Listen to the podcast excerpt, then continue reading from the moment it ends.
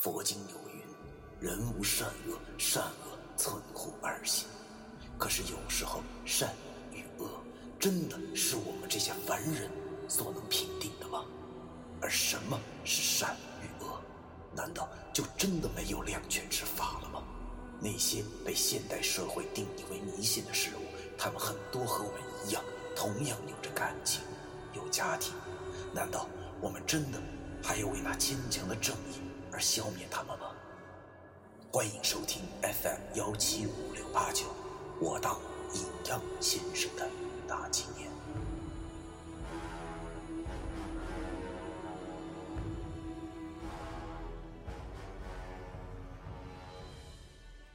第二百零六章，开战之前，酒杯碰到了一起，三人都是一饮而尽。老易咕咚咕咚的，就跟喝凉水似的，好像要把烦恼都顺着酒喝到肚子里，然后当屁给放了。见他这副洒脱的模样，我不禁佩服的说道。哎呀，一哥，你老霸道了。老易听我这么说，反而苦涩的又笑了一下，对我说：“呵 可别说我老爸倒了，我老爸死了。”他这个冷笑话并不好笑，但是我们都笑了，笑容里有些尴尬，还掺着多半苦涩。今晚上其实收获真挺大的。我终于明白了，原来每个人都有自己的故事。原来在这个世上，我们并不是唯一的主角。不得不说，这是我们这代人的通病，老是爱拿自己说事，遇到了什么事情就感慨人生，感觉自己呀就是那传说中的悲剧男女主人公，仰望四十五度天空，默默流泪，然后。独自背负那命运的十字架。这晚，不知不觉中，我们都喝了很多的酒，说了很多的傻话，就连平时十分正经的石觉明都喝得敞了花了。老易傻乎乎的，更是笑着，而我则破天荒的没有漆黑之家。人生本是不如意，又何尝惧怕一醉呢？这场酒我们喝到了后半夜，直到那服务员小妹打着哈欠来摔盘子的时候，我们才就此作罢。一人大概能喝了有个十来瓶啤酒，喝到后来，我光是厕所就去了六七趟。喝酒走肾，没有办法，我们都喝的这个晕头转向的。老易大声嚷嚷着：“反正明天不知道是死是活的，咱先来个纪念吧。”说完之后，他走到了路边，解开裤腰带，就对着马路开始放水，边尿还边跟我俩说：“哎，快跟上！”这要搁以前呢，我和石头说啥也不能跟他一块犯傻。但是那天的我们，那也不知道是为了什么，忽然就觉着老易这不是深更半夜耍流氓，而是在尿这个社会。酒精的作用是恐怖的。就算是石觉明也逃不掉，于是我俩相视一笑，便走到了老爷的身边，开始接力了起来。哎呀，现在想想，那好在已经是深夜，街上已经没什么人了，要不然我这厚脸咱就不说，单说说石觉明那张为人师表的老脸都快没地方放了，整个一悲剧。其实想起来啊，那天也不是没人看着。我们三个排队清洗路面的时候，那窄窄的街道对面足疗里的小妹子又正好出来抽烟透气儿。她一见我们三个齐刷刷的低头的造型，并没有感到惊讶，反而乐了。毕竟人家那是经过大风大浪的。那丫头竟然还向我们吹起了口哨。我和石头两人顿时一激灵，慌忙提起了裤子。只有老玉这小子要真喝多了。只见他一手没动，一只手抬起来，还跟那个小姑娘满面笑容的打了声招呼。哎呀，我这老脸顿时也跟着挂不住了，慌忙拽着他上了楼。上楼之后的事情我们就都不记得了。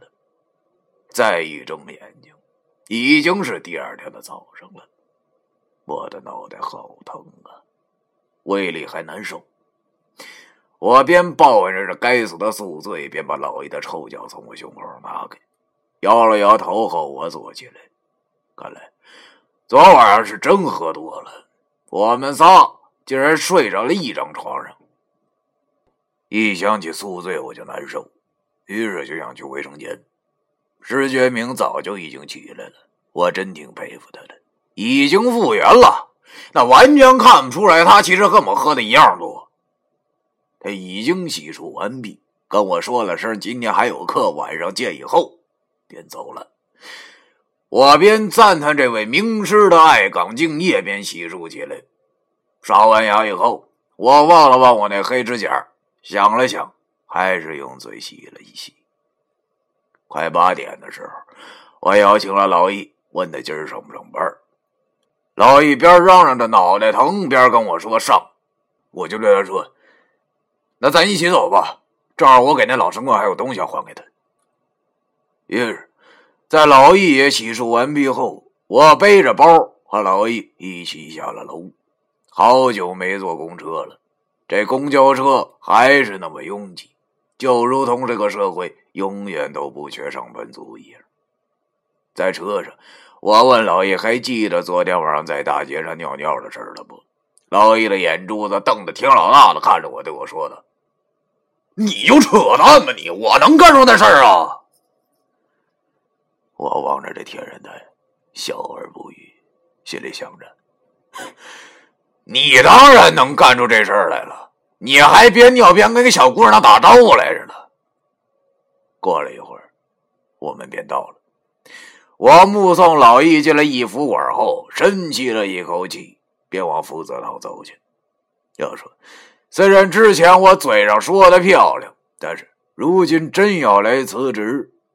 却又有些舍不得，毕竟一个地方待的时间长了，那就有感情了。其实我还真挺喜欢文书这个老神棍的，只不过这个说出去的话，那就像泼出去的水，是变不了的了。即使我不想走，但是今晚还不知道会发生什么事呢，还是先进去吧。于是我便走了过去。奇怪的是啊，今天义福堂竟然没有开门，那把大锁头死死的扣在了门上。我有点纳闷了，一般来说老神棍都是很早就来的呀，难道那老神棍昨晚上喝吐血了呀？我心里想着，现在这老东西不在，我虽然有钥匙，但也就不能这么进去啊，不那么回事啊，还是给他打个电话吧。于是我拿出了手机，靠，他竟然关机。嘿，我心里这个郁闷呐，白来了一趟啊！算了，那回去吧。再说了，今天铜钱念在手上，心里起码还能踏实点。说起来，这也是命运的安排。老子上赶着回来还你东西，你还不在，那我就只好再借几天了。于是我心里边想着，便又搭车回到了家里。还没到中午，也没啥事儿干。我便开始为晚上做好了准备，拿出了我所有的存货。我查了一下啊，这大概有五十来张符啊，其中老三样占了多数。虽然说现在这符啊对我来说好像没啥用，但是了胜于无，是吧？还是带着吧。我整理好了一个背包，把那些符和铜钱剑都装在了里头。想了想以后啊，又拿出几张素描纸。开始按照比例裁剪起来，这是为了我们晚上的阵法准备的。心里不停的嘀咕着：“哎呀，老天爷啊，老天爷啊，你可千万别出岔子呀！你想想那天那猫老太太把我手腕给掰脱臼了那种疼，我就全身直哆嗦。其实我倒是挺希望今天晚上袁梅那老家伙自己现身的，毕竟……”他说到底，那还是一个人。虽然听说这老梆子有什么尸鬼附体，但是我们三个如狼似虎的大小伙子，论肉搏的话，要论棍抡死老师傅，那还是很简单的。就怕他躲在暗处放毒，那可就麻烦了。就画好了四十多张白纸后，我把它们扎好，拿在手里，竟然感觉到沉甸甸。今天晚上就靠它了。要不要带笔呢？我想了想，还是别带了。毕竟有笔不好发挥，还不如咬破手指头机血来的实在呢。把这些东西都放进了背包之中，我便没有啥事儿了，就躺在床上闭目养神起来。又一次进入了三清书中的境界，只不过这次进入三清书的境界之中，我却发现了一些以前没有看见过的事情。我忽然觉着，这里的事物好像是永久不变的，山川河流、飞禽走兽，不过只是假景而已，反复的重复着一次一次相聚与离别。就好像是一场看过很多遍的老电影一般。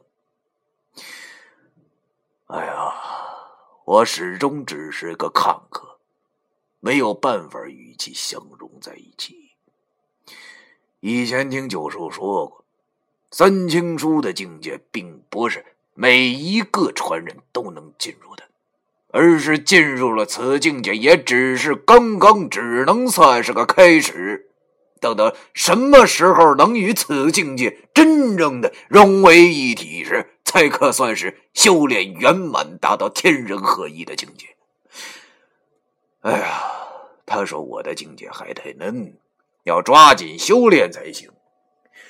我记得当时我望着这个严肃的小老头啊，便问他现在能不能和此境界融为一体。这个小老头不动声色的咳嗽了一下，然后便跟我说。哎呀，咱们还是说说现在人世间的事儿吧。就说这个小老头子就是好面子，看上去很严厉，不苟言笑，但是偶尔蹦出来的冷笑话还真是他妈让人无语啊！想到了这儿，我半边脸不自觉的浮现出了一阵笑容。也不知道这小老头现在怎么样了，都快两个月没见了。算算，离下次满月也不远了，也不知道到时候把袁梅的事儿告诉他，他会不会感到吃惊？我就在这三经书中的境界过了一天，等睁开眼睛的时候，已经是快傍晚了，依旧感觉到神清气爽，就是肚子很饿，已经一天没吃东西了。我拿出了手机，跟老易和石觉明约定好见面的饭店后，便穿好了衣服。临出门之前，我望着镜子里的自己，忽然想起了老易之前说过的那句话：“那拜谁都不如拜自己呀。”要说我现在纯属是想找心理安慰，反正也没人。于是，我便双手合十，毕恭毕敬的对着镜子拜了拜，同时默念道：“嘿。”崔哥呀，你和人没啥区别啊，裤衩穿不穿里头也不重要。我看好你，就凭你帅的鸡翅败裂的这一点，今天晚上也一定不会有事儿。拜完了我自己后，忽然就觉得这好像有点傻逼呢。我拜我自己有个卵用啊！于是慌忙摇了摇头，整理了一下心情后，叼着颗烟就出门了。哈尔滨的夜晚又一次的降临。那些只属于夜晚的诡异故事，马上就要再次的上演。我站在路旁，随了一辆出租车绝尘而去，也不知道今晚等待着我们仨的会是怎样的命运，也不知道我还会不会再次看到哈尔滨的黎明。第二百零六章完。